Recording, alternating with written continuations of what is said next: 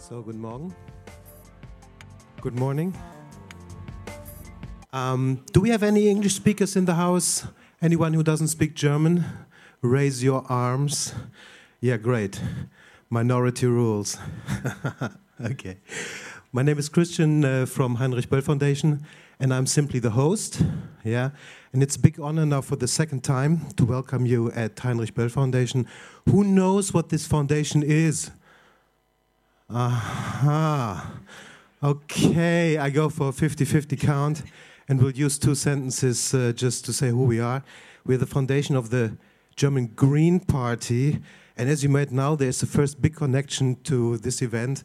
Uh, the German Green Party was born basically out of two big campaigns in the 70s and 80s.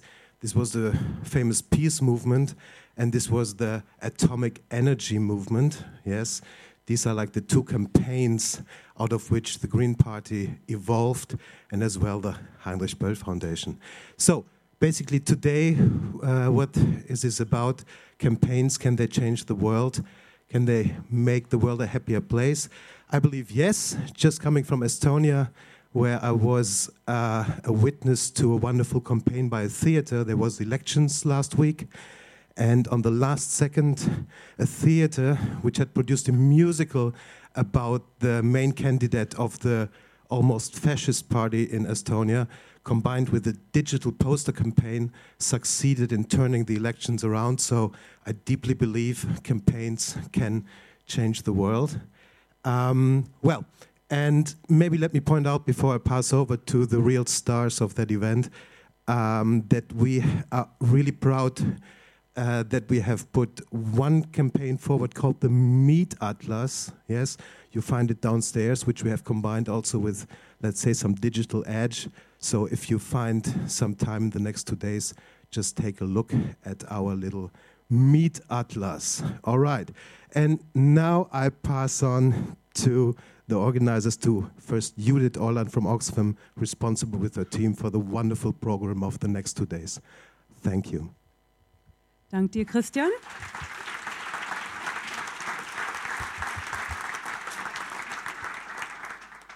Ja, wir switchen so ein bisschen zwischen Englisch und Deutsch hin und her. Wir machen jetzt erstmal die Begrüßung auf Deutsch.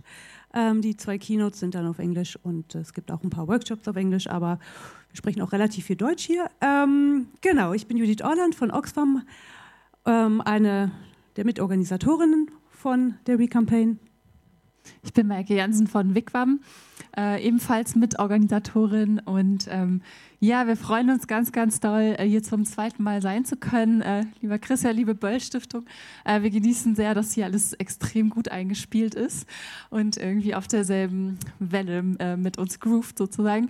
Äh, und haben hier eine neue Heimat gefunden, so fühlt es sich an. Und schön, dass ihr auch hierher gefunden habt zum zweiten Mal.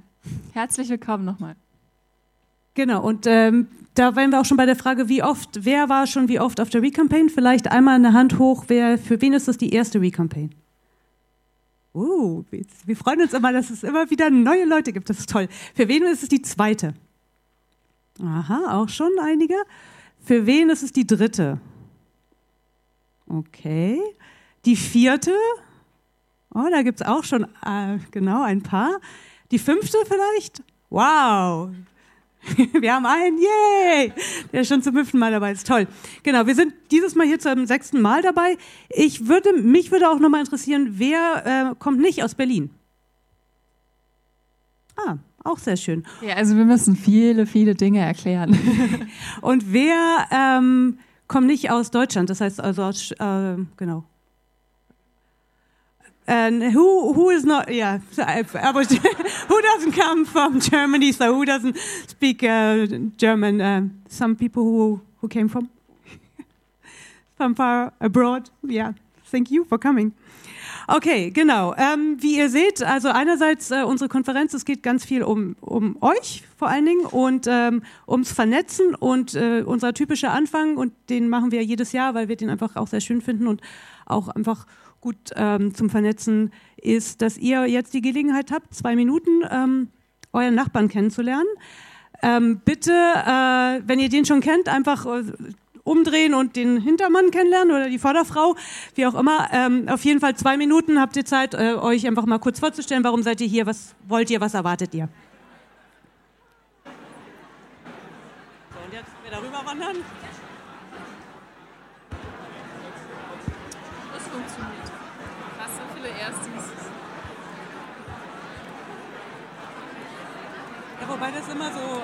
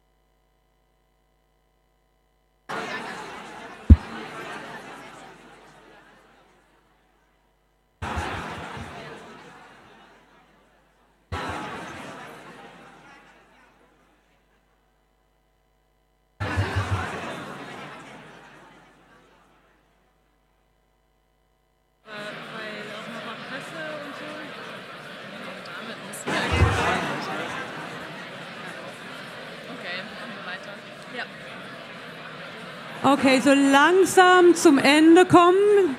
Ganz langsam äh, euren letzten Satz beenden. Ihr habt später noch genügend Gelegenheit, euch weiter zu vernetzen und weiter kennenzulernen. Ganz langsam zum Ende kommen. Sehr schön. Super. Genau, jetzt habt ihr so einen kleinen, äh, euch schon mal ein bisschen kennengelernt. Wir stellen uns jetzt auch noch mal als Macher ganz kurz vor. Ich bin Judith Orland von Oxfam. Oxfam ist eine internationale Hilfsorganisation, ähm, sehr global vernetzt und deshalb, äh, und wir machen auch sehr viele Kampagnen. Das ist uns auch sehr wichtig, sozusagen die Politik zu beeinflussen. Und deshalb haben wir eben vor sechs Jahren auch gedacht, ah, mit diesem ganzen Online-Kram macht das äh, einfach auch Sinn, hier nochmal die deutsche Szene auch mehr zu vernetzen und ähm, genau, haben die Recampaign ins Leben gerufen. Ich war bei der Gründung noch nicht dabei. Ähm, wie gesagt, jetzt die sechste Ausgabe schon. Ähm, damals war für Nest, so hießen wir als WIC, war früher noch ähm, ausschlaggebend auch genau diesen Austausch und äh, das gemeinsame Lernen zu ermöglichen. Äh, mittlerweile ist das immer noch ein totales Herzensanliegen und ähm, eigentlich noch wichtiger geworden. Äh, wir sind mittlerweile eine ähm, Kommunikationsberatung und Agentur von 25 Leuten und wir merken halt sowohl im Team als auch ähm, in der Zusammenarbeit mit einigen von euch ähm, und mit vielen, die noch da draußen irgendwo zu denken sind.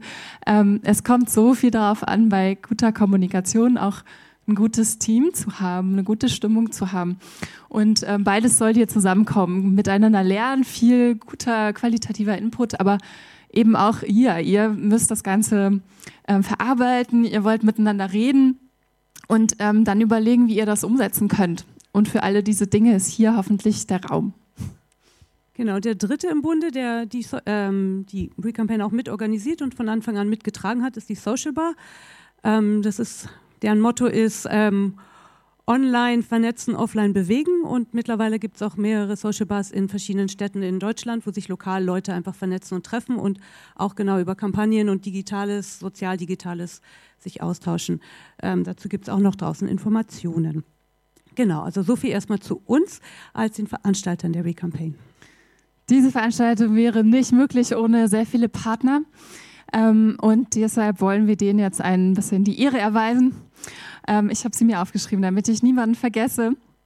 Dieses Jahr wurden wir großzügig unterstützt von Campact, die hier auch mit 15 Leuten vertreten sind. Winkt doch mal. Wo seid ihr? Hallo Campact. ähm, Engagement global äh, könnt ihr treffen ähm, und ähm, die, ja, denen habt ihr es zu verdanken, dass ihr hier ähm, nicht nur Konferenzprogramm habt, sondern auch ein Spiel genießen dürft äh, mit vier Stationen und äh, der Registrierung hier direkt am Infopoint. Ähm, das hosten die sozusagen und äh, sind auch zu bestimmten Zeiten äh, ansprechbar. Die gebe ich nachher nochmal durch, weil ihr euch die jetzt, glaube ich, nicht ähm, merken könnt. So, dann ähm, gibt es Amnesty International. Ähm, die haben euch einen Ruheraum hier zur Verfügung gestellt, sozusagen. Ähm, auch da könnt ihr interaktiv mit einem NFC-Game etwas erleben, was ihr dann im Raum sehen könnt. Und ähm, ja, gute Entspannung mit Amnesty International. das Motto lautet, wie war's? Äh, es ist besser, eine Kerze anzuzünden, als die Dunkelheit zu verfluchen. Also es hat natürlich einen ernsten Hintergrund, aber ihr dürft es auch genießen. Ähm, dann ist Open Petition ähm, auch mit am Start bei unseren Partnern. Wo seid ihr? Hi, auch euch vielen Dank. Ähm, Advocate Europe ähm, ist in letzter Sekunde noch auf uns zugekommen und wollte uns unterstützen. Wir sind dazu immer bereit, auch für andere. Das geht. Äh, und das Campaign Bootcamp äh, hatte vorgestern schon eine tolle sozusagen Vorveranstaltung zu Recampaign, die thematisch schon perfekt passte. Und hier werden sie ähm, euch mit Bier ähm, beglücken. Heute Abend. Genau, das waren unsere Partner. Und dann gibt es natürlich auch Leute, die wir brauchen, damit ihr alle erfahrt, dass wieder Recampaign ist. Und das sind die Medienpartner. Genau, da danken wir natürlich auch unseren Medienpartnern, der, die Taz, die schon ein langjähriger Partner ist, das Fundraiser Magazin, Politik und Kommunikation, Reset, dieses Mal zum ersten Mal dabei die Digital Media Women, da fanden wir, freuen wir uns sehr. Äh, Le Monde Diplomatique, die haben auch ein ähm, Leseexemplar von ihrer Zeitung auslegen. Ähm, Enter, das Enter-Magazin und die Stiftung und Sponsoring. Und in diesem Jahr ganz besonders äh, der Freitag, ähm, da haben wir eine Sonderausgabe, eine extra Beilage gemacht, äh, gemeinsam mit dem Freitag äh, zum Thema Campaigning und Zivilgesellschaft. Ähm, das liegt auch ähm, draußen aus, falls ihr das ähm, nicht äh, mitbekommen habt. Genau. Auf jeden Fall allen Medienpartnern vielen, vielen Dank. Ähm, ja. Stifter Helfen hat uns auch in diesem Jahr wieder mit viel Kommunikation ebenfalls unterstützt, auch wenn es keine Zeitung ist oder so. Und äh, mit Green Campus ähm, haben wir also die Weiterbildungsakademie von Böll, da ist heute auch die Barbara, glaube ich, im Saal irgendwo. Ich sehe dich gerade nicht. Ähm, wir haben zum ersten Mal eine Recampaign-Werkstatt veranstaltet, gestern, ähm, um alle Praxisthemen, die hier immer wiederkehren, mal auszulagern in eine wirkliche, ähm, ja, in eine wirkliche Trainingsatmosphäre, wo man sich nicht blöd vorkommen muss, wenn man nochmal fragt, wie das mit den Hashtags nochmal war. Ich, wir sind noch gespannt, euer Feedback zu hören von dem Tag, alle, die da waren. Und ähm, freuen uns auch über diese Kooperation. Vielen Dank. So, jetzt aber zum Inhalt, oder? Ein bisschen. Gut. Also, einerseits, was hat uns dieses Jahr bewegt? Genau, dazu müssen wir hier eine PowerPoint starten. Gar nicht so leicht. Handzeichen. so, was hat uns bewegt? Wir denken ähm, natürlich immer vor allem in Hashtags. Dieses hier kann man schlecht aussprechen. ALS, Ice Bucket Challenge.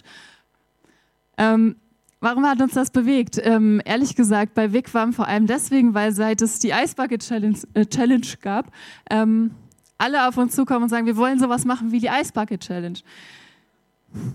Gar nicht so leicht, ehrlich gesagt. So ein bisschen wie, äh, wir wollen unser eigenes Facebook nachbauen. Das war vor fünf Jahren der Fall. Ähm, wir sehen hier Bill Gates, wie er wahnsinnig Spaß hat, bei dieser Challenge mitzumachen. Und ähm, ja, meine Gedanken dazu sind zweierlei. Äh, erstens, ganz schön schwierig, das Ganze wirklich zu skalieren, also eine Aktion sich jetzt auszudenken, äh, die genauso groß wird, obwohl sie von der organisierten Zivilgesellschaft kommt und nicht von irgendeinem lustigen Privatmenschen, der, ähm, der allein dadurch mehr Sympathien sammelt. Und zweitens auch ganz schön schwierig zu skalieren, weil was wir hier sehen, ist eben auch ein sehr amerikanisches Phänomen, mal wieder. Und äh, vielleicht regt euch das auch nochmal zum Nachdenken an, zu überlegen, ähm, wen fänden wir da jetzt eigentlich cool zu sehen? Ja? Also ich habe mal überlegt, wäre das jetzt cool, wenn Angela Merkel mitgemacht hätte? Ich weiß es nicht. Ähm, oder brauchen wir einfach ein eigenes Hashtag und einen eigenen, eine eigene Aktion? Ähm, dann wäre hier auch der Ort, sich eine zu überlegen.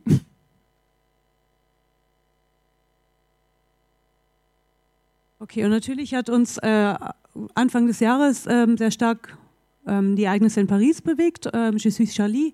Dieser Hashtag ist ja dann sehr, sehr schnell ähm, um die Welt gegangen und ähm, ist auch einer der meisten ver verbreitetesten äh, Hashtags gewesen. Ähm, interessant finde ich daran, dass er sich auch dazu dann geeignet hat, äh, Je suis Ahmed, Je suis Bardot, jetzt äh, gerade von den Anschlägen in Tunesien. Es hat sich sozusagen daraus auch nochmal was weiterentwickelt. Ähm, genau, auch das ähm, hat uns dieses Jahr bewegt. Genau, und äh, eine andere Sache, ähm, Save the Children hat äh, zum dritten Jahrestag des Syrienkrieges äh, letztes Jahr ein ähm, Video ähm, gemacht, das sage und schreibe für eine NGO 46, ähm, 46 äh, Millionen Mal angeklickt wurde und angeschaut wurde. Die ähm, Agentur dahinter war Don't Panic aus äh, Großbritannien. Ähm, ich weiß nicht, ich nehme, ich frage mal vielleicht, hat jeder dieses Video gesehen oder kennen die meisten dieses Video? Nicken, schütteln, wie auch immer. Lohnt sich auf jeden Fall anzugucken. Ähm, ist sehr, recht schockierend. Ähm, es geht, was daran interessant war, war einfach diese Benutzung dieses auch wieder so einer Internet-Meme von einer Sekunde aus dem Leben und daraus eine Story zu bauen, ähm, was dann sehr funktioniert hat, hat aber auch zu sehr vielen Kontroversen und Diskussionen geführt, ähm, wie wir jetzt als NGOs überhaupt solche Themen aufgreifen und ob das Video jetzt äh, gut ist oder nicht und so weiter. So, und wie gerne hätten wir jetzt Jan Böhmermann hier bei uns auf der Bühne stehen? Er konnte nicht. Er hat zu tun. Ähm, ja, äh, das letzte Hashtag Varufake. Ähm, großartige Mediensatire. Ich äh, denke, das haben alle mitbekommen. Ähm, wenn nicht, schaut euch äh, gerne, also guckt unbedingt nochmal. Es gibt so viel lustiges Material im Netz, unter anderem dieses GIF, äh, wo äh, angeblich zu sehen ist, wie äh, Janis Varoufakis die ganze Zeit nur so macht im Dauerloop. Man kann sich von der Echtheit selbst überzeugen oder auch nicht. Ähm, großartig finde ich die Aktion deshalb, weil wir nochmal sehen, einerseits äh, das Internet ist so ein riesiges Echo-Chamber geworden, ein, ein Raum, wo sich äh, Reaktionen irgendwie, ähm, ja, äh, wo die kumulieren, wo sich ähm, einfach immer mehr Empörung anhäufen kann und, und irgendwann explodiert. Alle reden drüber, niemand weiß mehr Bescheid. Und genau diese Mechanismen ähm, kann man sich anscheinend mittlerweile sehr schlau zu eigen machen und einfach mal die News hacken. Ähm, ja, kein weiterer Kommentar. Genau, und daraus ergeben sich eigentlich so für uns ähm, drei Hauptfragen. Also wir haben jetzt keine drei Hauptthemen für das äh, Programm entwickelt, und viele dieser Sachen, die wir hier gerade angesprochen haben, kommen auch gar nicht im Programm an sich vor. Also wir haben jetzt keinen Vortrag zur Ice Bucket Challenge und auch natürlich auf der Kürze der Zeit auch nicht zu äh, Varufake. Aber ähm, wir haben sozusagen drei Fragen, die wir euch gerne mitgeben möchten. Das eine ist wirklich angesichts dem, des Erfolgs der, des Islamischen Staats, vor allen Dingen in sozialen Medien, angesichts der Tatsache, dass Algorithmen, gerade bei Facebook und bei Google, zunehmend bestimmen, was wir sehen überhaupt. Und eben auch nochmal angesichts der Tatsache, dass es oft auch gar nicht so einfach ist, im Medienzeitalter zu sagen, was ist Fake und was ist Original. Genau, wie positionieren wir uns zu diesen Netzphänomenen? Das, darüber würden wir auch gerne mit euch diskutieren wollen. Ähm, einige der Workshops eignen sich dafür und bestimmt auch ganz viele Coffee Breaks und ähm, ähm, das Barcamp. Das ist die erste Frage, die wir euch gerne mitgeben möchten. Die zweite Frage ist, hatte Maike auch schon mal angesprochen, ähm, Genau, wie können wir skalieren? Also einerseits von ähm, klein auf groß, aber natürlich auch von groß auf klein. Also wie ähm, können wir als Zivilgesellschaft gute Beispiele, die wir haben, äh, in beide Richtungen skalieren? Und als allerletzte Frage Genau. Ähm, welche Formen und welche Möglichkeiten bietet das Netz überhaupt der Zusammenarbeit? Also hier ist Collaboration, aber auch Crowdsourcing, wozu wir ja auch einen Workshop haben. Ähm, und äh, Crowdsourcing und ich hatte noch eine Sache, die mir jetzt gerade entfallen ist. Genau, auf jeden Fall. Collaboration und Crowdsourcing sind hier die beiden Stichworte und ähm, darüber würden wir auch gerne mit euch ein bisschen mehr diskutieren. So, jetzt aber erstmal genug des Inhalts. Jetzt gibt es noch ein paar Regieanweisungen, bevor es dann auch gleich wirklich ganz losgeht. Genau, die Regie sagt an. Ähm, wir sind live im Netz vertreten auf unseren verschiedenen Kanälen, vor allem auf Twitter natürlich als das schnellste Medium, aber auch auf Flickr. Ähm, auf Script findet ihr unsere Präsentation, also die der Sprecher, diese hier nicht, äh, in Kürze. Und alle, die mit twittern wollen, nutzt wie gewohnt das Hashtag RC, diesmal mit einer 15 dahinter. Ähm, wir hatten Konkurrenz aus China ich habe gehört, wir haben das mittlerweile äh, hinter uns gelassen und diesen Hashtag zurückerobert. Ähm, aber wenn ihr chinesische Tweets findet zu RC15, das sind nicht wir. Soweit wir wissen. Ähm, WLAN ist hier vorhanden, habt ihr wahrscheinlich auch schon gemerkt. Das heißt einfach Freifunk und ihr braucht kein Passwort. Fertig. Ähm, dann ähm, könnt ihr jederzeit natürlich bei Fragen und Problemen äh, auf unser Team zukommen. Die sind weiß gekleidet, haben bunte Fliegen und bunte Sticker. Ihr könnt sie also nicht übersehen. Einige stehen da hinten, falls ihr Ansichtsexemplare mal sehen wollt. genau. Ähm, und dann ähm, wollen wir noch sagen, gleich geht's los mit den Keynotes. Zwei hintereinander. Im Programm steht eine Viertelstunde Pause. Wir versuchen die aber zu verkürzen. Das ist also eine kurze Umbaupause. Ihr müsst nicht zwingend den Raum verlassen, bleibt lieber hier und nehmt im Anschluss aber bitte alle, alle Sachen mit, weil dann hier umgebaut wird. Also alle Taschen, die ihr dabei habt, bitte dann einmal mit aus dem Saal rausnehmen. Genau. Ähm, was noch wichtig ist, seid immer pünktlich in den Sessions, ähm, denn es könnte voll werden und ähm, ja, wir können den Raum dann nicht größer machen, als er ist. Und ähm, nach der zweiten Kino treffen wir uns dann zum Mittagessen. Anderthalb Stunden ist Mittagspause. Und ja, da ähm, hoffen wir, dass ihr genauso viel Freude habt wie im offiziellen Programm, äh, weil ihr euch da vernetzen könnt. Ihr könnt das Spiel spielen ähm, und viele andere schöne Dinge miteinander bequatschen, denke ich. Gut. Und dann gibt es noch zwei ähm, Programmänderungen, die ich ankündigen möchte. Ähm, leider hatte uns Carsten Berg abgesagt. Das ist derjenige, der zu der Europäischen Bürgerinitiative arbeitet. Aber er hat netterweise Ersatz geschickt ähm, und zwar auch eine sehr kompetente Frau, die genau auch zu diesem Thema arbeitet. Also Heike Agete wird äh, sozusagen den Workshop von Carsten Berg übernehmen, auch zum gleichen Thema Bürgerinitiative, Europäische Bürgerinitiative. Ähm, da sind wir also sehr froh drum, dass wir da im Thema bleiben konnten und ähm, genauso kompetente ähm, Frau finden konnten. Sehr schön. Die andere ähm, Programmänderung, äh, da konnten wir leider nicht äh, im Thema bleiben. Ähm, das bezieht sich auf die erste, äh, den ersten Workshop, der hier in dem großen Saal stattfindet, Mobilizing Strategies von Jennifer Dempsey. Ähm, wir wollten eigentlich gerne was zur Schottland-Kampagne hier machen, weil wir das super spannend fanden, wie die mobilisiert haben und on- und offline verknüpft haben. Leider hat die uns krankheitsbedingt abgesagt. Hm, genau. Und aus ihrem Team und so weiter konnte auch keiner kommen.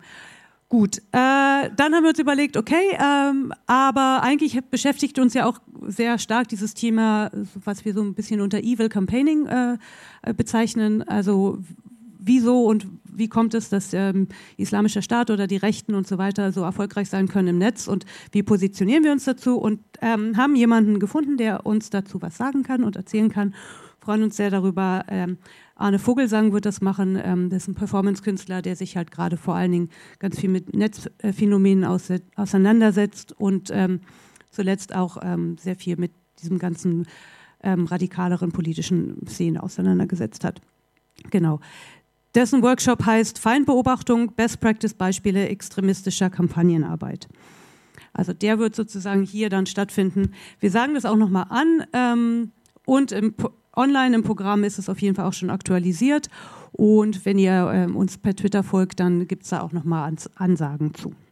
Genau, also vertraut den ähm, Displays, die hier überall äh, in den Fluren hängen, die TFT-Screens. Da ist das Programm aktualisiert und auch ähm, auf den Aufstellern vor den Räumen findet ihr das angepasste Programm. Okay, but now finally I switch to English. And it's my pleasure to introduce our first keynote speaker, Amy Sample Ward. Amy is the CEO of the network. Exactly, I thought I mixed up the ends. The Nonprofit Technology Network, um, which is a membership based organization uh, based in the US. They look at how technology can improve and have an impact on social change. She's an author. She has written two books. Uh, one is called Social by Social, if I'm not mistaken, and the other one is um, Social Change Everywhere, Anytime. Or anytime, everywhere, whatever. Social change is her topic. And uh, she's going to talk about that. Um, yeah, Amy, the floor is yours. After her, uh, her presentation, there will be uh, time for questions and answers. And so, yeah, I give the floor to you. Viel Spaß.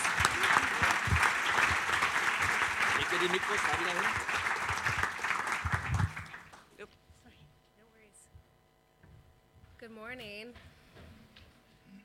No? it's like 2.30 in the morning where I'm from, so thank you. Have fun. Yeah, awesome. Um, okay, so I'm going to speak in English only. and if I speak too quickly, everyone's going to do this. Can we practice? Okay, this means slow it down. Uh, I think I have only until 11:15, so if I'm taking too long, we'll do this.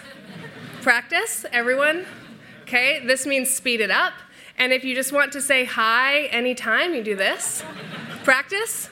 Yay! Okay, and if you have a question, I thought, okay, you've all had coffee. It is not 2:30 in the morning where you are from. Raise your hand. Uh, and there are microphones and a volunteer. Who is a volunteer? Judith will bring the microphone to you. You don't even have to do anything. Just raise your hand. Okay?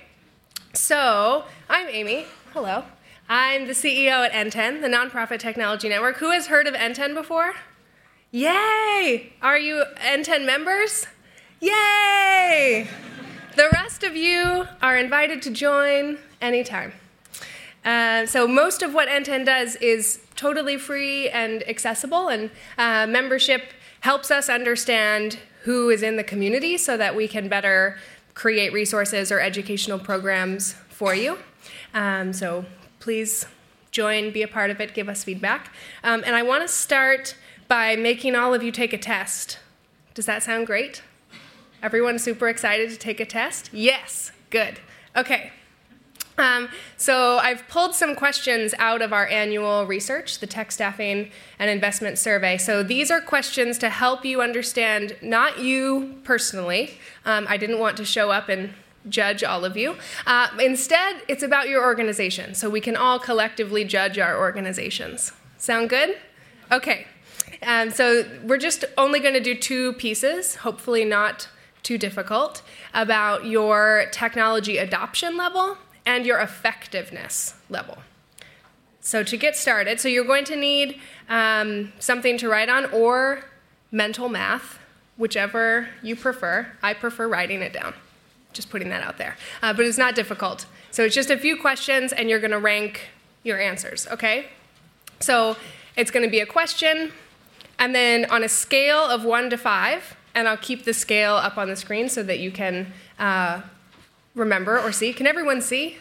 Yes? Okay. So one is strongly disagree, up to five, strongly agree. So you pick one, two, three, four, five uh, for each question. So good so far? Okay. Diving in. Question one. Are you ready? Here we go. This is exciting. We're taking a test. We're going to judge our organizations. It's thrilling. No better way to start our day. Yes, I appreciate the cheers. Okay, question one.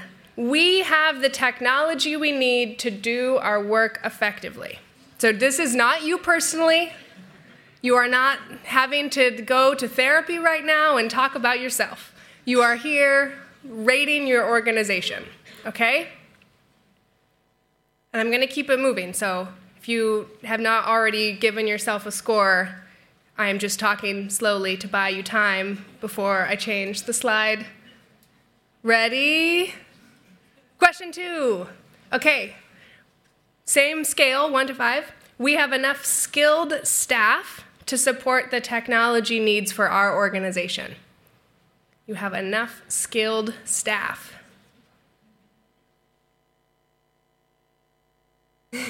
yes, skilled is key. I heard that. okay, ready? Your gut reaction is best. I'm just going to keep it moving forward. Okay. Question three We have enough training for all staff to use technology effectively. It's getting quieter each question as people are getting sad and sad.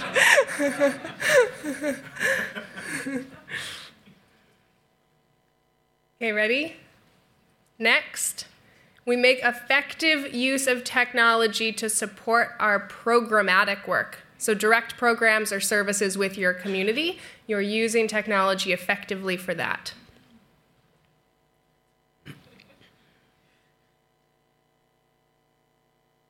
Okay. Same question, different topic. We use we we make effective use of technology for fundraising. Now it gets really sad.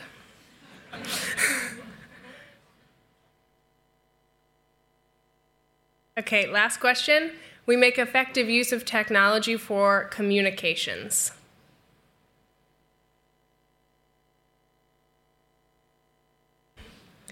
Okay, so now take your six numbers. You should have six numbers from each of the six, one from each of the six questions, and you're going to add it up. So you have one total score. Now the mental math is coming in. okay, wasn't that fun? I'll tell you the answer in a second. So now is the second uh, question, okay? So, what we were just looking at there was effectiveness. Now we're going to look at adoption. Uh, this, there is no math. Now you're just going to listen and reflect. Uh, so, there's, I'm going to share four um, statements, and you're going to pick the statement that, again, is not about you. It's not always about you. This is about your organization. Which of these statements is most aligned with your organization? So, type one is we're struggling. We have a failing infrastructure, and our technology time and our technology budget generally go towards creating workarounds or band aids, repairing equipment, and we duplicate tasks. It's okay. It is okay. We're going to talk through it today if this is you. it's better to admit so that we can start to process Okay, type two. We keep the lights on. We have basic systems in place to meet our immediate needs. Leadership makes technology decisions based on efficiencies with very little input from staff. Now it's silence because everyone's like actually picking this one. I see it in your eyes. Okay, type three, we keep up. We have stable infrastructure and a set of technology policies and practices. Leadership makes technology decisions based on standard levels according to industry or sector information, like NTEN research, and gathers input from staff before making final decisions. And the last, type four, we're innovators. We recognize that technology is an investment in our mission, and leadership integrates technology decisions with organizational strategy, Tech responsible staff are involved in overall strategic planning, helping to craft the future of the organization and plan how we use technology throughout. Okay, now we have to reconcile our own answers with the research. So, uh, who, when you looking at those one, two, three, or four, who picked uh, three, type three organization? It's okay if you did not pick type three, okay? So, we find in our research about half of the organizations self identify as type 3, which we consider operating. Uh, how, many were, how many were below operating, type 1 or type 2? Okay. And who in here thinks you're a leading organization? All right. People with your hands up, you had better be up here presenting. Um, you are apparently the innovators that we should all be learning from. So, any of those people who raise their hands in sessions later, we're calling on you. I will call on you in English. I, everyone else can call on you in German, and I won't know if you're actually a leader. Um, so here's how that looks when we separate it out by the size of an organization. And in this report specifically, we do size as budget size because some organizations have very dramatically different staff related to their budget size. So we use budget as a general uh, guide. And what I think is important to notice is that small organizations, so ones we would consider with um, less than a million dollars, uh, which is most organizations, have more leading organizations than the large organizations, ones with a very large budget, uh, which is important to know because we don't need to feel like if only we had more money, we would be better. That it actually doesn't correlate just having more money, it's how you use that money and where you invest it.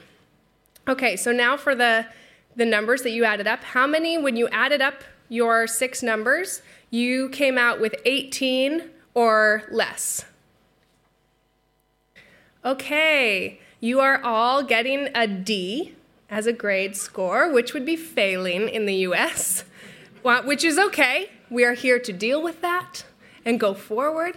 Uh, and the important thing is the way we separate those questions so that you can try and see where you have the most need to improve. Uh, so, what we see regularly when we administer uh, these two scales is that people say they actually have the tools. They have the software, they have the hardware, the equipment is in place. They don't have the training to use those tools to make the most impact. So, if you're trying to look at your budget, see what money you have and how best to use it, don't necessarily try to allocate even more for more technology. Instead, you need to invest in having more training to use the technology you have so that every single staff person across every single department can really be using it uh, for whichever campaigns, whichever goals they have in their team. And here is uh, the same, where we're looking at both the um, adoption level and the effectiveness score.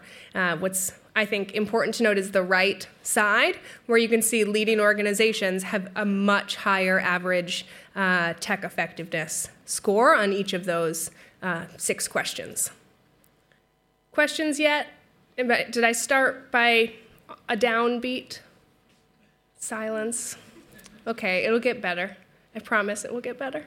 Uh, so I'm going to quickly show, since I think I have now 20 minutes, um, what we've seen in our research, what those leading organizations do. So not just the four people who raised their hand in the room as leading organizations, but in the research, what are the characteristics of leading organizations so that we can try and learn uh, from their example.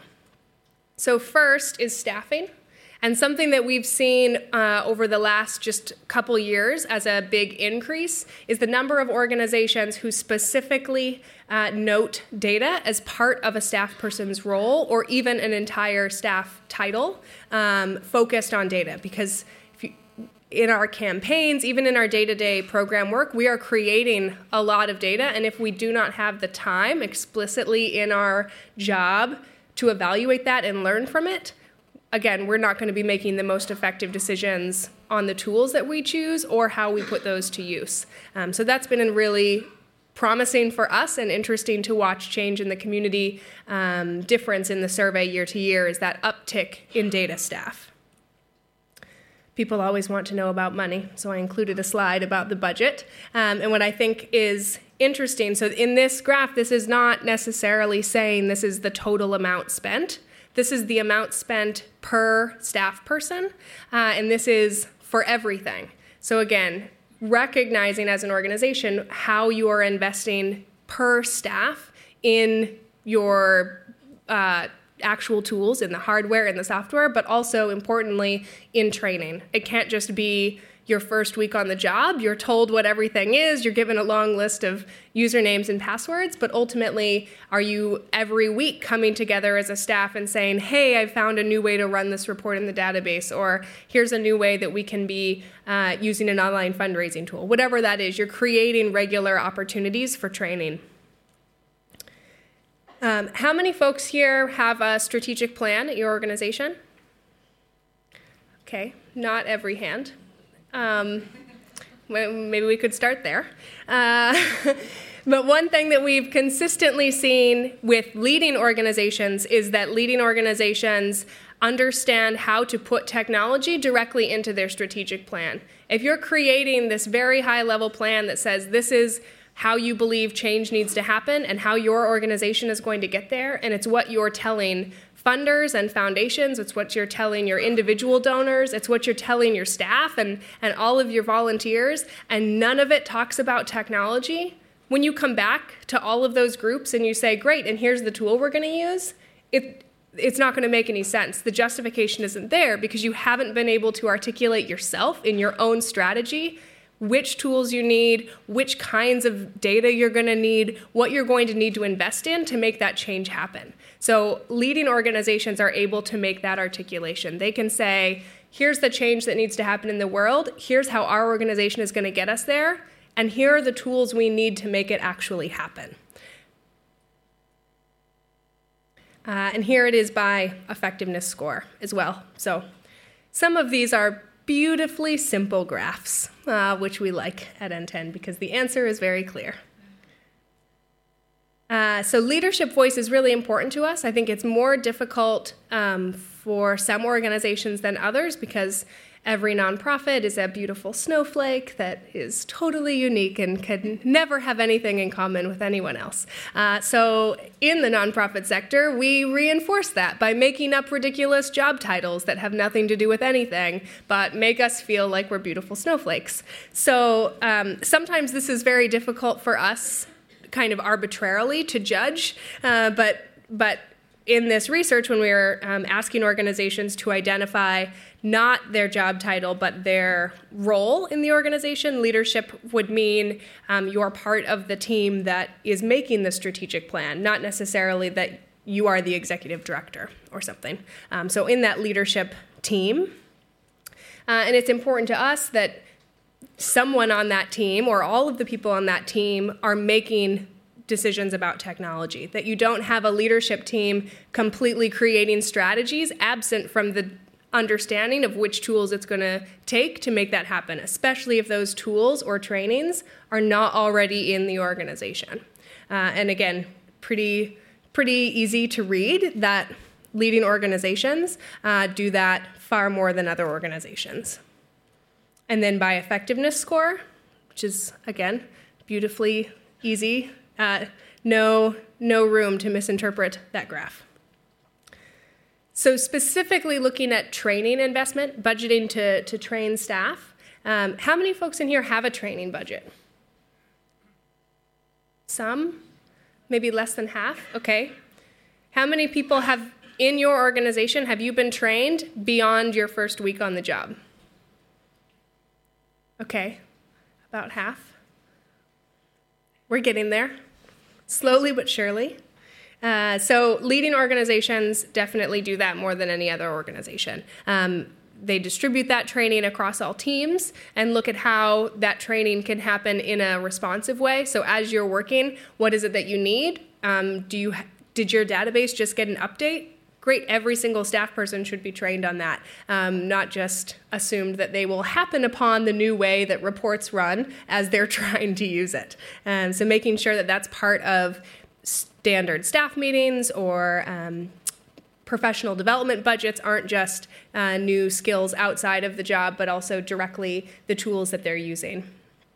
And again, by effectiveness score, so, overall, when it comes to budgeting, um, this is something that I think is um, really difficult in organizations because everyone has does budgeting differently, but also the idea of budgeting for these tools um, can can make some organizations feel like we talked about at the beginning that it's just about having more money when ultimately it's about how you use that money. And the only way that you can make decisions about how best to use the money is that you have completely separated it from, from other things. So we see all the time organizations don't have a, a way in their budget to say this is how much we spent on technology because buying a computer, buying software, paying for an online account, all of that gets marked in with like paper towels and pencils and pens and anything else that you buy in the organization. So you know, you're not making the best decisions when at the end of the year you look at your budget and you think, oh, we spent this much money, but maybe a lot of that was coffee and it wasn't necessarily software updates. Uh, so, unless you separate that out, you can't be making a very uh, informed decision about how to use that. So, again, here it is by um, tech adoption level. So, this is the green isn't this isn't a yes or no, but the green is that you actually have a separate account line item just for technology. Um, blue is that you have some of it, but it's still probably uh, an aggregate of m- multiple purchases. And then yellow is that it's in your miscellaneous fund with your paper towels and your coffee uh, and your pens. And by effectiveness score, I think this is uh, most interesting. Okay, how many folks in here annually run a return on investment evaluation of your tools? Okay, a few. As I keep my hand up, more people just raise their hand in solidarity. That's great. Uh, so this is um, this is something that we have seen grow over time. When we first started asking this question, very few organizations in any category said that they did this, and over time, it's becoming more common. Um, of course, most common in the leading category, but I think as organizations feel this um, pressure or opportunity to use some of the same language about their work that maybe for profit organizations use, ROI becomes more of um, an attractive model because it lets them speak kind of this business language uh, and evaluate our, our work. So here's what that looks like against the adoption level. And you can see, compared to all those other categories, this is still very small. Um, so gray is that you just every once in a while do it, whereas green is that it is part of your, your process, um, and, and orange is no. So even in the leading category, it's still pretty small, um, but again, it's growing over time. And against the effectiveness score, again, it's not, um, it's not huge. Okay, so that was a lot about technology, and also I have very little time left, so and people should be doing what's that slow down. This is speed up, so I'm going to speed up. And I know also that Angela is going to talk about community, but when we're done talking about tools, um, which I kind of consider that beginning part, talking about how we invest in our tools. Um, outside of that, I mean, our tools are just things that exist. They will not be running campaigns, they will not be changing the world. They are just hammers, and they require humans to actually come use those hammers to build a house or I guess whatever else you are planning to build. I prefer houses. Uh, so, so we also have to think about how we invest in people. And I think often we think that means hiring people. Investing in, in our people means we have to hire people, but ultimately, I think it means we have to invest in our community.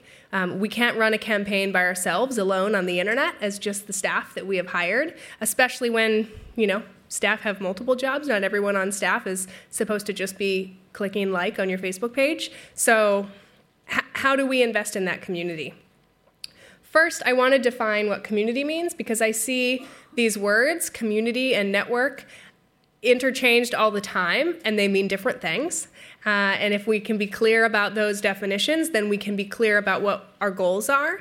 Uh, and I think also the last one out there that I'll explain is crowd, which Everyone wants to jump straight to that. Everyone wants to have a ALS Ice Bucket Challenge. Everyone wants to have this viral video, uh, and that's not actually the way the internet works.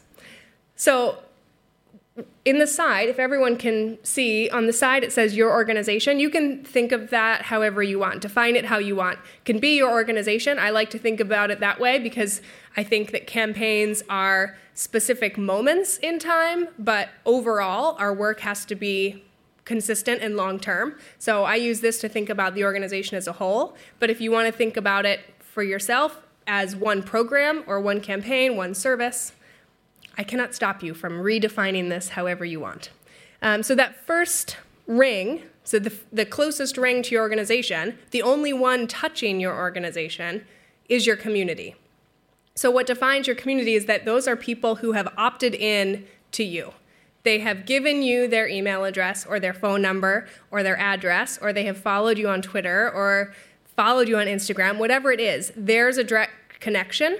Uh, that's really important because it means a few things. First, it means there's nothing stopping you from communicating with them beyond like the Facebook algorithm and things like that. There's technically nothing stopping you. you. They have already opted in. They've clicked subscribe in whatever way. Uh, and that also means there's nothing stopping them from talking to you. And I think a lot of us forget that, especially when it's outside of campaign time, that all of those people are still there. They are still connected to us on email or Twitter or whatever. And there's plenty of opportunity to continue letting them talk to you and inviting that input. And lastly, by opting in, by, by clicking subscribe, by following you, they have said, I'm interested in what you're doing. I believe in your mission. I, you know, I, I'm eating the dog food. Um, I see a lot of organizations, though, whether it's on social media or it's in their emails, in their newsletters, in their campaign messages, over and over selling people on the mission, reinforcing why this is important. Stop wasting all those communications. They know. That's why they subscribed. They already believe you. So stop convincing them to believe you and give them something to do. That is what the community wants. They've already said, I like you, I'm buying in. So give me something to do because I like you. Uh, don't try to convince them. It's just a waste of your communications. And over time, it makes people, whether they're activists or donors or both, they're going to start feeling like you are not paying attention. You do not know who they are because you've already taken an action, you've already donated, and yet you're just convincing them to do it over and over. Okay? So then our next ring out, that's the network. And again, I hear these words community and network used all the time, but they're different. Your organization cannot touch the network directly. That ring is solid between the community and the network. The network are all of the friends and family members and coworkers and grandmas and whatever of your community. Whoever your community is, these are their people. The way you get to them is when you share something with the community, whether it's an email, it's a Facebook post, it's whatever, you share content with the community that's so relevant to them, they want to share it. It's meaningful to them that they want to share it. It's a call to action that they want others to take. So when you want to reach the network, instead, you shouldn't be thinking about who are these people, what do they like. Go to the people you know, your community. You already know what they like, or you should know if you're paying attention and give them what they like, what's relevant to them, the kinds of actions that they're ready to take, and let them spread it to the network. And then the last ring oh, oh, the crowd, the viralness of the rest of the world's population on the internet. Um, again, you also don't just touch that. Uh, the ALS Ice Bucket Challenge wasn't created by someone uh, posting a video that a bunch of strangers started sharing and participating in. Those campaigns are started because they are so relevant and so shareable in the community that the community has shared them with all of their community members, and it gets all the way out to people who are totally unconnected from the organization. So even though it wasn't started, ALS Ice Bucket Challenge in this example, um, and I know I'm only using this because I saw it earlier, but everything was in German, so I don't know what you were saying about the campaign. So maybe this isn't a good way to use this example, but anyway, you already brought it up. Um, so in that example, you know, the organization, like staff, did not create that campaign, but a long-time volunteer who was part of that community of the organization started it. And all of his friends, actual staff at the organization, everybody started sharing it until it went all the way out into the crowd. So again, we can't be thinking that our next video is just going to be picked up by everyone. Instead, we need to think about what we can put in our video, who we can put in our video that's part of the community, that has a story that's relevant to our community, and that has actions that those community members are ready to take. I feel passionate about community but I know Angela's going to talk about it, so I don't want to spoil all of that. Uh, so, a few quick things, because I have only five minutes. So, how do you really know that your community is there?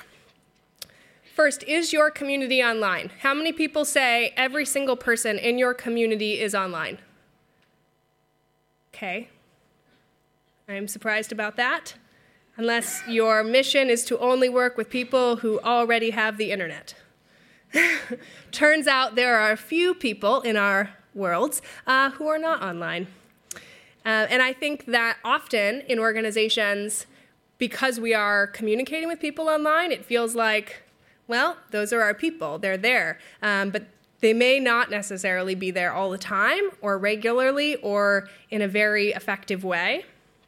So we asked, um, this is just an example from some NTEN research. We asked people how their constituents most often get online.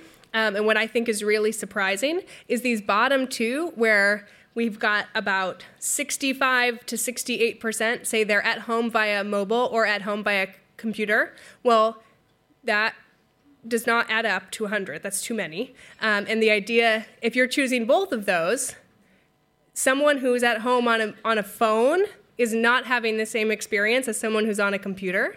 Uh, and the next highest ranked thing is at a public library. Okay, so if my access point is at a public library, I'm probably not just leisurely strolling through my Facebook feed and looking at random campaign videos online. I probably have only 20 minutes and I'm just checking my email and sending something off. You know, so if that's someone's normal access point, what they can do with you when, in, when they have only 20 minutes is probably not read a really long email newsletter. They probably have a very short amount of time. Um, Judith, there's a question right here. Could we take a microphone? Sure. Okay. Daniel, there you go. You're lucky. It's stupid and simple. That's that's a U.S. survey, or is it also Um, world, Europe? This was not limited to the US, this survey. All right. So it's So anyone could have taken this survey. And the survey is also still open. I just took this out of SurveyMonkey last night. all right. So it's more or less global survey. Yes. All right. Okay. Sure. Okay. More super simple questions like that. uh, so, next, once we start asking our community members where they are and how they're getting online so that we can better understand how much time they may have to get our content and to take an action about it, we need to start asking them what skills they have. What are they ready to do?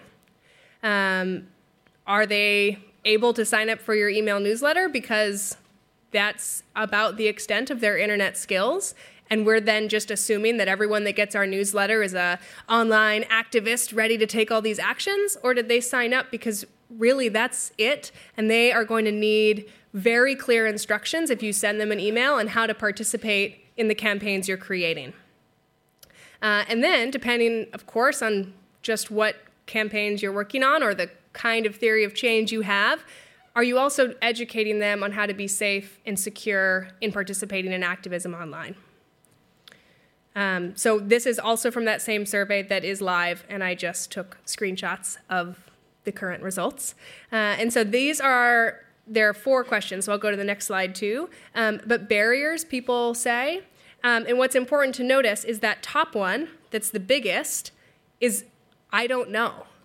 So this means we are not asking our community members who are trying to participate with us in our work and in reaching our mission, we don't know what barriers they're facing. So, how can we plan against that and give them what they need so that they can participate if we're not figuring out where their barriers are? Um, so, first is if they have an internet connection or not. The highest answer is I don't know.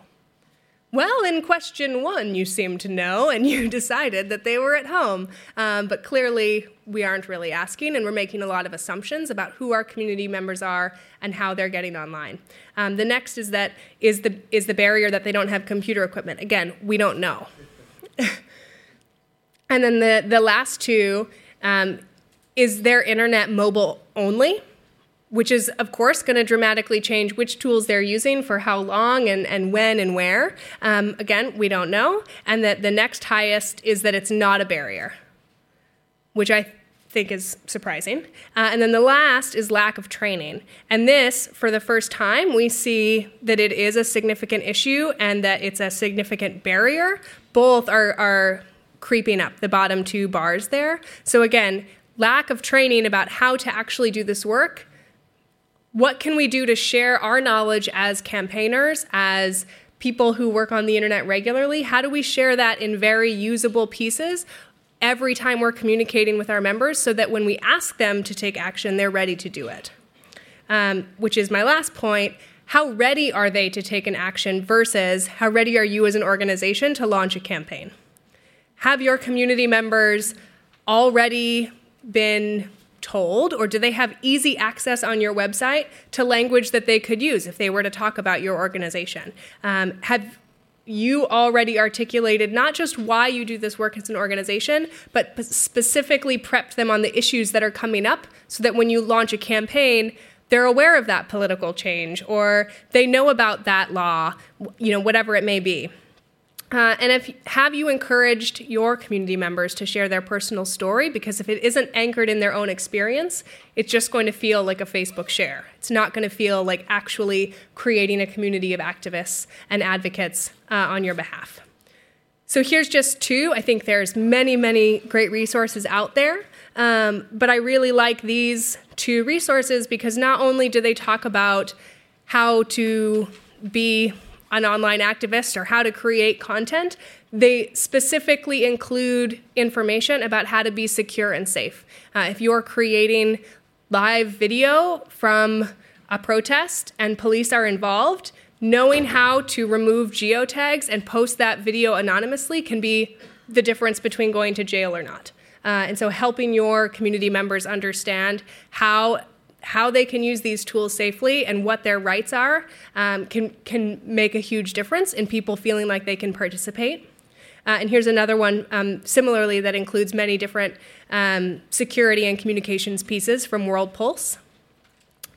Uh, so I'm already at time, but I want to quickly just put up two, two summation slides um, because lots of people are tweeting, and so I wrote things very shortly uh, if you want to try and tweet.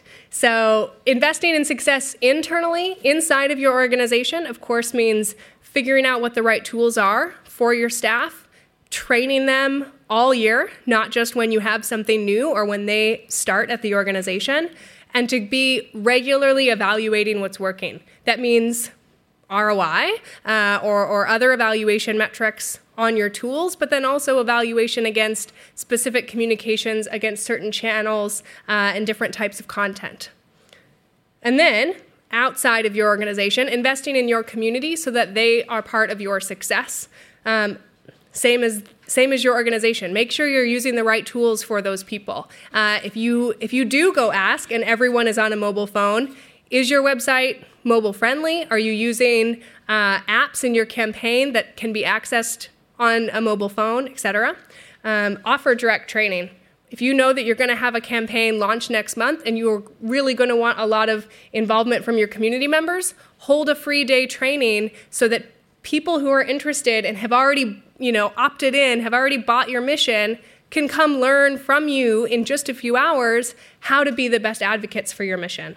Uh, and then, of course, create real feedback opportunities. If you're not talking to your community members and learning from them, then you're just going to keep you know, getting more and more siloed, having campaigns that only your staff are participating in. You have to invite the community into your work. So that's it, and it's already 11:15 exactly.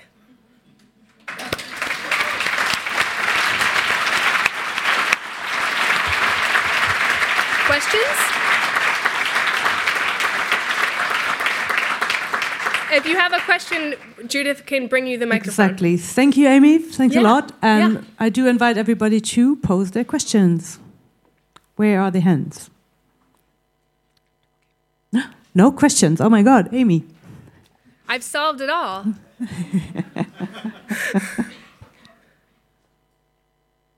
okay. Oh, over here. Ah, okay. People just need a little time. Okay, we'll take that first. Thank you very much for the insights in your survey. And I'm a bit curious is, did you um, see any correlations between the area the organization was engaged in and their technology fitness or readiness? No, it's really interesting. We we normally divide organizations in our surveys between I'm going to get it wrong now, six categories. So animal welfare, environment, international, human service, education, Oh, it was so good. And one more. Um, and normally there's examples at every level, every effectiveness, you know, across all those types. Um, we also do another survey that I didn't talk about in here, but when I sit down, I'll, I'll tweet the links. The research is all free. You can download it whenever. So I'll, um, I'll share out some links, but there's also a report that we do on benchmarks that's specific to email and online fundraising. So um, open rates by type. And it, there, that's where we see more difference. Um, people opening both advocacy, like there's a direct action, um, as well as general kind of what we would consider like a newsletter update, you know, just general information communications. Um, with, of course, like animal welfare organizations have higher rates because we are all suckers on the internet for like puppies and kitties and baby alligators and things. And so we, you know, those organizations just get so many opens. Um, and international organizations, of course, have huge swings year to year because um, if there is, say, a tsunami, uh, those organizations have this you know huge spike in open rates and um, click-throughs and donations. And then the next year it looks like it looks like they've tanked or something but it's because the year before was such a high increase from from a storm or natural disaster. Um, so that's where we see more difference. But when it comes to tech adoption we see it in examples across the board. Yeah. Okay, there were two questions. here. Hello. Um, I just wanted to know for the study, the leading organizations they had to subjectively identify themselves as leading. Yes. So in this, um, in the tech investment report, it's uh, survey response. In the other report that I was talking about, the benchmarks report with email open rates and fundraising, um, that's not a survey. We get access to organizations' database and we run those algorithms ourselves. Yeah. And the next question. Okay. Yeah, thanks for the presentation. That was very interesting. Um, I just Yes. wondered if you could just uh, say a couple of words about your organization, like in sum up what you Sure. do when you don't hand out surveys. Sure. So, NTEN, the Nonprofit Technology Network, we are a nonprofit ourselves, and we believe that every nonprofit, regardless of where you are based or how many staff you have or what your budget is, that you're going to need to use technology effectively to actually meet your mission. We would like the world changed, and we would like it changed a lot faster than it's currently being changed. Uh, and the only way we can do that is if we're using technology effectively um, to really you know, create change at scale. So there are only 11 staff. Uh, we will not fix your website for you, but we will explain and teach you what responsive websites mean, what accessibility for the web means, um, how to find a web developer that can create a website meeting those needs. Um, so, so we're focused at the strategic level, um, even though I wish I could fix all of your websites. I just do not have the time. Yeah. Hi, I'd like to come back to um, that one slide. You don't have to pull it up. uh, Um, where you where you said most most campaigners don't know um, wh- what their community would like, or why are they Hmm. not responding, or why they are responding. So so the next logical thing to do would be a survey among followers and, and the community. Ask right? them. Yeah, ask them.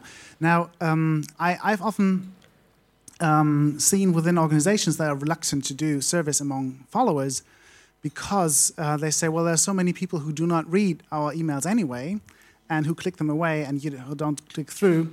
Um, we don't want to put them off with a survey, especially since um, the people who will take the survey are the ones who are still opening at all our emails, and you know the others who are not opening our emails will But- not take the survey Oh, anyway. have so we, not, we will not find out. Just a second. We'll we'll not find out why they don't like us.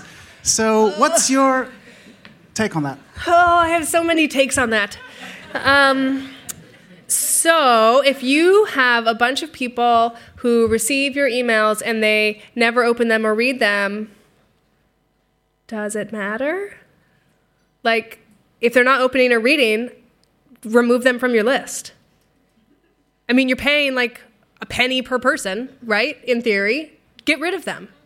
Or send them a message once a year that says, like, puppy face, yay, you open this message, here's your dog or something, you know.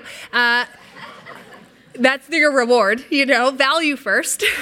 um, you haven't read any of our messages. If you want to stay on our list, click this button. Otherwise, we're removing you and move on. Get rid of, get rid of it. You know, the flotsam. um, a, and I'm happy to talk to anyone about how to do that in a positive uh, way that feels like it's aligned with your organization's values. But get rid of those people because they're not helping you reach your mission. Um, I'd rather have 10 people on my list that open every email than 10,000 that have never opened any. Because what's the point in messaging them just so I can say I have 10,000 email addresses? Like, I don't, I mean, no, they're not taking action, and that's what I want, right? I would like the world changed, not emails sent. I'm not making friends. um, and I also think I, I get that a, like a long survey or even a short survey that you have to open an email and click through to a survey is not necessarily appealing. But I have had the opportunity to meet organizations and people in so many different countries. And one thing that I have found to be consistent about humans is that we are filled with opinions and all we want to do is share them. So, if you as an organization give your community members this great gift of sharing their opinions with you, uh, you're creating real engagement. They just said, This is what I like, so give it to me. And then when you do, you can say, Hey, you asked for this puppy in your email and we gave it to you, so you better damn like it. You know, here it is, your puppy. Um, not necessarily, I prefer puppies over kittens obviously. Um, I keep coming back to that example. Um, but I think there are lots of ways you can get that information. Lots of passive ways, too, that people will still give you that information. If you have a sign up page, like, you know, get on our newsletter, I think uh, a good example I normally look at because they change it all the time is um, NWF, National Wildlife Federation. So on their site, of course, all that's required is your email address and your zip code for most organizations that's all you need so that you can target in, you know campaigns or appeals or information based on the region where someone lives and their email address to send it to them. But they have additional fields that aren't required that say what things are you interested in? It's nwf so they have like gardening bird watching wolves like whatever their things are so that they can say hey no one has signed up for gardening in a year maybe that's not a thing in our community anymore. Like maybe people that are associated with NWF don't associate themselves necessarily with the environment, but with this specific like species that they want to be an advocate for. And that can help them change their communications and better understand. So it doesn't just have to be a survey where you ask people, it can be all these other passive ways you collect information. I could talk about this for a very long time. There's a question yeah. over here. Okay. yeah, there's a question over here. And we have time for one more question. Okay. So just um, last question, quick show of hands. No, okay. So we'll take yours. Okay. Um, how would the perfect uh, uh, okay again um, when uh, social organization and uh, technology organization work together? How would they perfectly cooperate in your view? What how should they come together? Uh, I guess, in my view, they would not be separate organizations, but that all nonprofits, all, all nonprofits should consider themselves a social justice organization and a technology organization. Because if you don't see your work and your mission to change the world as part of creating a just world, then I might argue that you should uh, realign your efforts somewhere else or better understand who your community is that needs your work. And I think all of those organizations, regardless of who you are or where you work or who you're working with, need some type of technology to get there. Uh, again, that is going to be very different depending on the community that you're working for. But if that's not integrated into how you operate as an organization, you're not training your own staff. We can't rely on having you know, our five staff and then three consultants that manage our website and write our newsletter and do all of that separate because they're not living and breathing our mission the way our staff are. And if our staff aren't trained to do to do those things and to manage those tools and to make the decisions about the tools that we're using for our community, we're going to get technology further and further away from the people we're serving, which is going to get us into a place where we're not actually serving them. I feel like from your face that was not the answer that you wanted. Uh, but you're going to stay on for a little while, so Yeah. I'm sure um, everybody who doesn't feel like asking a public question or anything, Amy is around, so you can approach her. I would like to give you a, a thank you a lot. Yeah. Thank you for having me. Yeah. Yeah.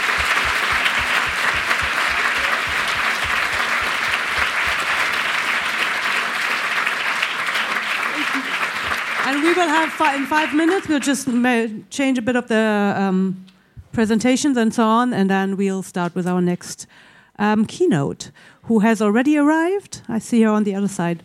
So do stick around, or just come back in five minutes. Quick coffee. Thank you.